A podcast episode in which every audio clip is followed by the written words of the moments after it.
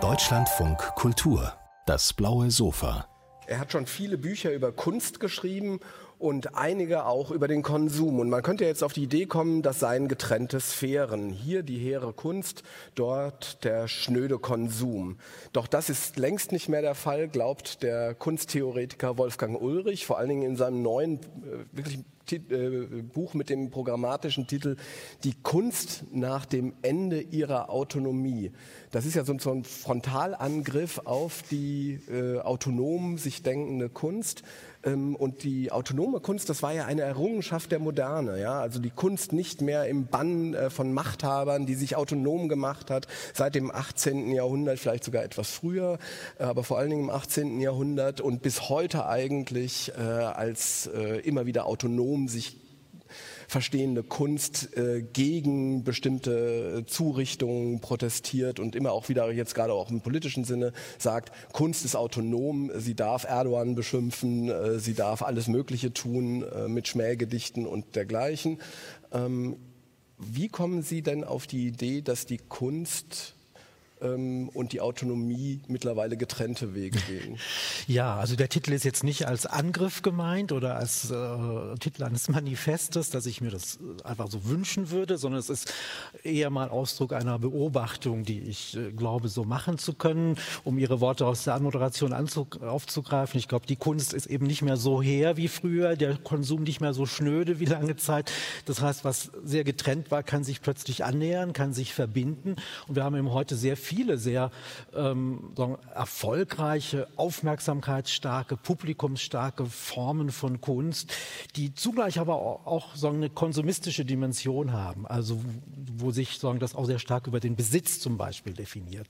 Und ähm, Haben Sie dafür ein Beispiel? Also so das, äh, da kam, also im ersten Kapitel bringe ich eine ganze Palette von Sneakers, also von Sportschuhen, die von Künstlerinnen und Künstlern produziert oder zumindest mitproduziert sind, die den Anspruch haben, Kunstwerke zu sein, aber zugleich natürlich trotzdem funktionale Laufschuhe zu sein oder Sammelobjekte zu sein oder vielleicht auch eine politische Botschaft noch zu haben.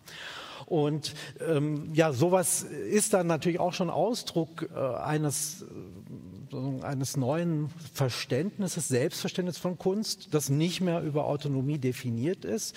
Jetzt kann man natürlich lange reden, was genau mit dieser Autonomie eigentlich gemeint ist. Wovon nimmt man da Abschied, freiwillig, unfreiwillig? Sie haben ja schon mal so einen Autonomiebegriff gerade skizziert. Da wären wir vielleicht auch ein bisschen traurig, wenn das völlig verschwinden würde. Also, äh, dass Kunst so ein Feld ist, äh, wo sagen auch äh, über die eigenen Bedingungen reflektiert wird und deshalb auch die Kriterien der Beurteilung immer wieder auch neu äh, bestimmt werden. Das ist ja schon eine Errungenschaft auch der Kunst in der Moderne. Da wäre es schade, wenn das äh, jetzt äh, völlig preisgegeben würde und auch Kunst genauso nachfrageorientiert nur noch entstehen würde wie eben Dinge des Alltagskonsums.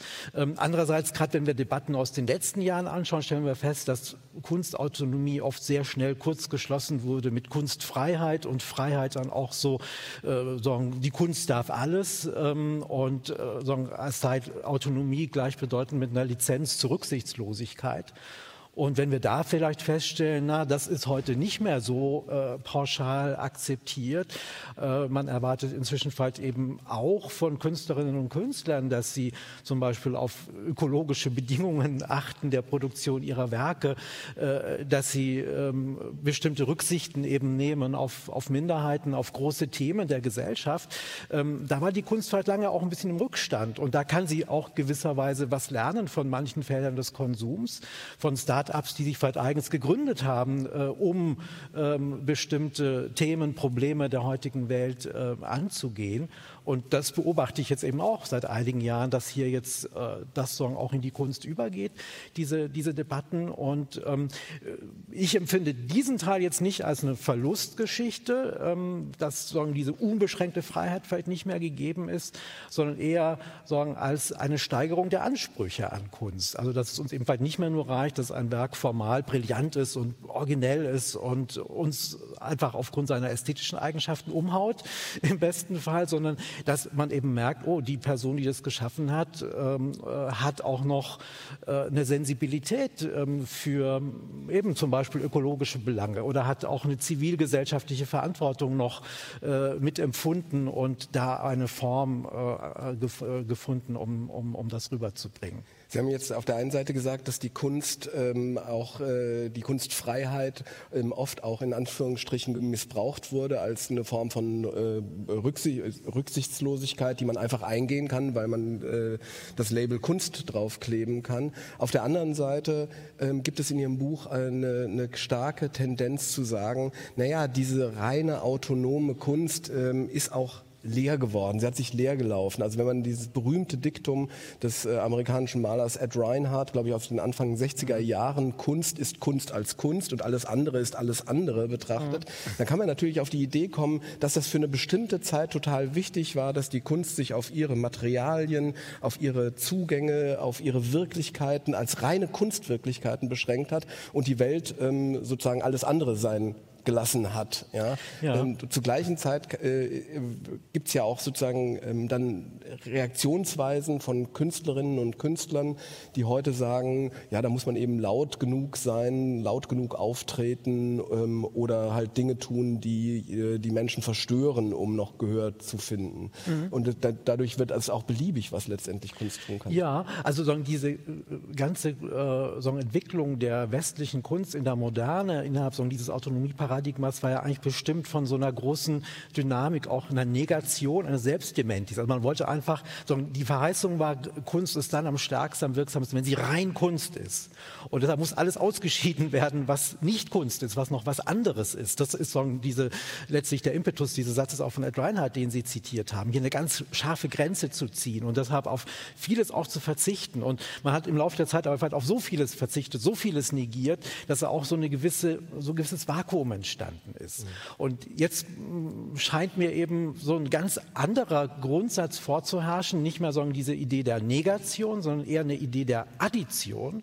Also man hat jetzt den Glauben, Kunst ist dann am stärksten, am wirksamsten, wenn sie nicht mehr nur Kunst ist, sondern wenn sie eben auch noch die Qualitäten anderer Bereiche mit einbezieht, wenn sie zugleich eben noch Mode ist, wenn sie zugleich funktioniert wie eine NGO, wenn sie irgendwie auch noch eine politische Ambition hat. Also äh, wenn, wenn da möglichst viele unterschiedliche Qualitäten zusammenkommen und dasselbe Artefakt den, äh, den Kriterien verschiedener Bereiche genügt, dann sieht man es jetzt am stärksten an und nicht mehr, wenn es das reine Kunstwerk ist. Aber ist das auch ein Zeichen dafür, dass die Kunst schwach geworden ist, wenn sie die Sinndefizite, ähm, die sie aus sich heraus entwickeln kann, gar nicht mehr füllen kann, sondern dafür dann ähm, Konsum braucht, Wolken, kleine little, little cloud ähm, in den Konsum äh, tut, ähm, Tassen bedruckt und sonst was, also auch bis hin zu Art Toys, produziert, die ja mhm. über die Social Media vertreten vertrieben werden? Ja, also man kann es natürlich so beschreiben. Es ist auch sicher eine Erfahrung, die viele von uns machen.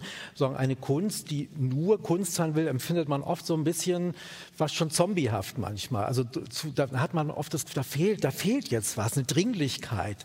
Und ich glaube auch viele Künstlerinnen und Künstler spüren das und versuchen dann ihre Werke aufzuladen. Das geht manchmal gut, das geht manchmal auch gar nicht gut. Ähm, aber so, so dieses Bedürfnis, so, so eine andere ähm, ontologische Dringlichkeit noch der eigenen eigenen künstlerischen Arbeit zu geben. Äh, das führt dann dazu, dass man eben sagen, sich auch noch bedient anderer Bereiche, dass man entweder auch vielleicht versucht, äh, ein, ein, ein Werk ökonomisch aufzuladen durch einen hohen Preis oder eben durch eine starke Botschaft aufzuladen, politisch, ideologisch, aktivistisch aufzuladen oder eben dadurch aufzuladen, dass man es zu einem Markenobjekt macht und das so besondere äh, Coolness ausstrahlt. Ähm, oder eben, wir haben es vorher schon kurz angesprochen, eben ganz viele dieser neuen Formen von Kunst sind wirklich äh, grundsätzlich über, äh, darüber definiert, dass sie besessen werden. Also äh, autonome Kunst hatte ja als idealen Ort das Museum, den White Cube und äh, war so für die Rezeption angelegt. Das interesselose Wohlgefallen. Man muss sich gerade nicht drum kümmern als Besitzerin, Besitzer um die Sache, sondern kann dem frei gegenübertreten, in eine Art von Dialog treten mit dem Werk und davon vielleicht eben einen, einen Gewinn davon tragen, einen, einen emotionalen oder intellektuellen. Und äh, diese neuen Formen von Kunst sind viel stärker so äh, eigentlich definiert. Man besitzt das, äh, sagen, man bedient sich der, sagen, der Kräfte, der Qualitäten, die dieses äh, Artefakt an sich hat und möchte, dass sie für einen selber nutzbar äh, gemacht werden. Man steht sagen, auf derselben Seite in einer Allianz mit dem, äh, sagen, mit, mit dem Artefakt und nicht mehr in einem dialogischen Gegenüberprozess.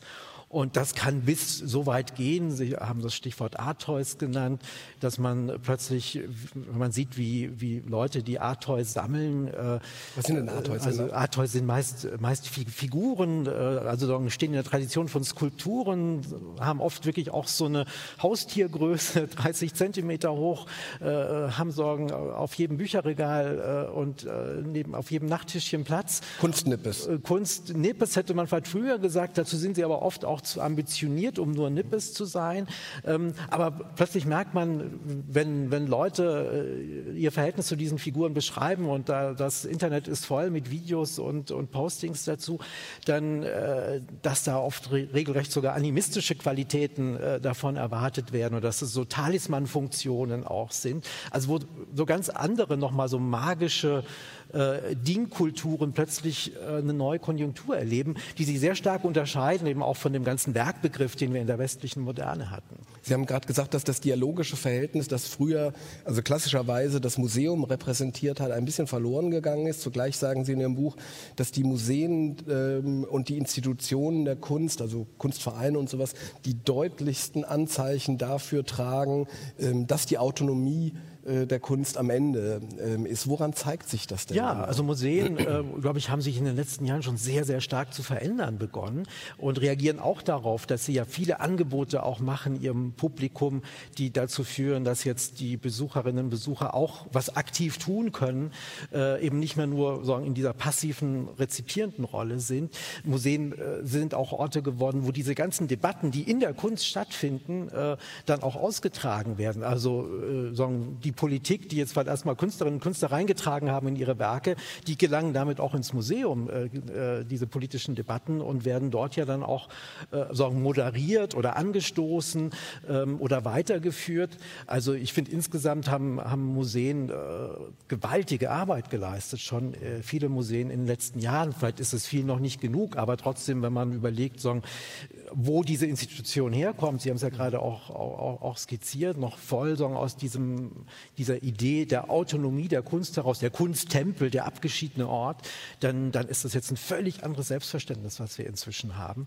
Auf, ähm, auf der einen Seite könnte man da sozusagen das Spektakel sehen, auf der anderen Seite äh, sind Museen, ähm, wie Sie richtig sagen, ja auch Schnittpunkte mittlerweile von echten politischen und gesellschaftlichen Debatten geworden. Also wir denken daran, äh, dass, ähm, was weiß ich, äh, Gemälde abgehängt werden, weil sie sozusagen bestimmten ähm, äh, Sensibilitäten nicht mehr genügen. Ja, wobei sie werden gar nicht so oft abgehängt. Das ist ja immer Oder der Cancel Culture Vorwurf. Genau, sie werden zum Teil sogar wieder äh, mhm. rausgeholt. Also das Gegenteil passiert zum Teil. Also, äh, etwa Hamburger Kunsthalle hat, hat äh, einen hinter einer Wand verborgenen großen Gemälde von Hans Markhardt, Salonmalerei, sehr problematisches Frauenbild aus dem 19. Jahrhundert äh, wieder freigelegt, aber zugleich mit dem Freilegen eine Debatte gestartet ähm, und sagen, versucht auch jetzt die Besucherinnen und Besucher zu sensibilisieren, jetzt sagen, für äh, sagen jetzt so einen, einen bestimmten Sexismus, der jetzt hier in einer äh, dieser Art von Malerei äh, vorherrschend war.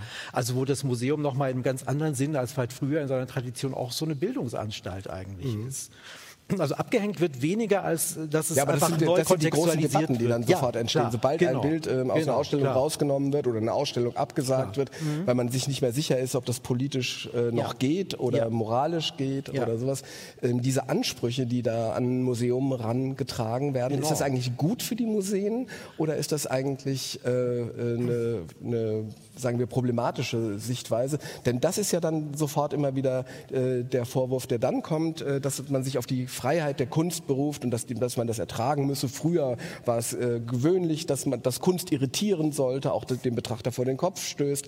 Heute ähm, hängen an den Gemälden oft, äh, oder ich habe das schon zumindest gesehen, dass da so eine Triggerwarnung äh, dran ist. Also mhm. wenn Sie hier weitergehen, könnte es sein, dass Sie in Ihren moralischen Gefühlen, mhm. ähm, äh, mhm. sagen wir, gestört oder beeinträchtigt mhm. werden oder ja, also ich finde das erstmal eine gute Entwicklung. Ich finde, das ist eine zivilisatorische Leistung auch, dass man hier sensibler ist äh, gegenüber auch für den Empfindungen einzelner Besucherinnen und Besucher. Ähm, natürlich kann man sich vorstellen, dass das auch wieder zu weit geht, so wie wir vorher gesagt haben. Irgendwann ging dieses, äh, dieser Autonomie-Impetus mit der Negation von immer noch mehr äh, äh, und einem immer noch reineren Kunstbegriff ging ja auch irgendwann zu weit und ist umgeschlagen. Das, das kann natürlich bei allen Entwicklungen passieren, aber im Moment finde ich sie mal sehr, sehr fruchtbar und sehr produktiv äh, sagen, wie langweilig wäre es äh, in den Museen, wenn wir all diese Debatten nicht hätten und einfach nur stumm von Exponat zu Exponat schreiten, äh, zu schreiten hätten und alles nur abnicken, was uns da jetzt präsentiert wird. Also ich finde es auch wichtig, das Publikum zu beteiligen. Was wollen die Menschen sehen? Warum wollen sie sehen? Warum wollen sie gewisse Dinge nicht sehen? Das ist total wichtig. Ja, und aber trotzdem ist ja dann die, dieser, dieser merkwürdige Diskurs Freiheit der Kunst, also das muss doch wohl möglich sein, das muss man doch noch sehen können dürfen.